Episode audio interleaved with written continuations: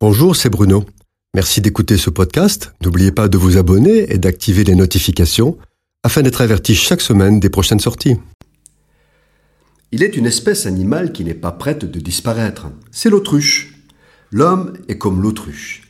Il pratique avec une grande ferveur et discipline sa politique préférée, la politique de l'autruche. Politique qui consiste à enfouir sa tête dans le sol pour ne pas voir le danger qui menace de l'emporter.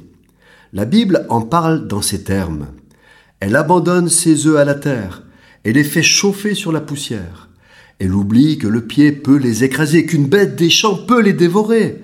Elle est dure envers ses petits, comme s'ils n'étaient point à elle. Elle ne s'inquiète pas de l'inutilité de son enfantement, car Dieu lui a refusé sagesse et intelligence. La différence avec l'autruche, c'est que l'homme a reçu, lui, en partage, sagesse et intelligence, mais il s'est complu dans la vénération de lui-même, de ses philosophies, de sa science orgueilleuse et de sa jouissance.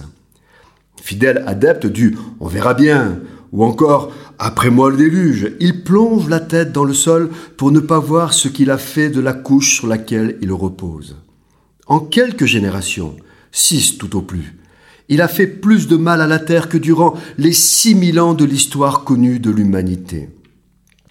Épuisement des ressources naturelles, pollution, déchets ingérables, désertification, périls climatiques, biodiversité en danger, asservissement aux technologies numériques, développement du transhumanisme et tout ce qu'il suppose, telle l'intelligence artificielle. Il y a bientôt sur la Terre plus d'armes de destruction que l'homme sans même parler du danger nucléaire. Et que dire des replis communautaires, violences doctrinaires, principes pervers et acceptés de tous, système économique et financier d'une fragilité extrême, égocentrisme, maladies incurables et auto-immunes en développement exponentiel, croissance démographique et dépendance médicale qui donnent l'illusion d'une espérance de vie grandissante pour les plus riches. Et que fait l'homme moderne occidental pendant ce temps? Muselé par des laisses électroniques et connecté, il joue. Il se passionne pour le sport, les scandales. Il consomme jusqu'à l'écœurement pour ne pas voir le reste de l'humanité qui a faim et qui souffre sous le joug de maîtres tyranniques pour qui les valeurs judéo-chrétiennes sont méprisables. Il est tétanisé de peur, parce que ses maîtres et penseurs l'ont conduit à abandonner la loi de Dieu et les valeurs qui ont fait la force de l'Occident. Tout cela nous donne à penser que nous sommes dans la fin des temps de la fin. Les enfants de Dieu ne sont pas dans la crainte. Au contraire, ils relèvent la tête, car leur Seigneur est à la porte. La nuit n'est pas encore totalement là.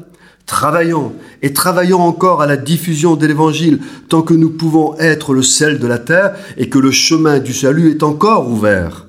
Veillons sur nos voies pour ne pas être séduits et emportés avec le monde là où nous ne voulons pas aller. Notre Seigneur Jésus-Christ est avec nous et en nous par le Saint-Esprit et il nous garde tant que nous sommes fidèles et vigilants.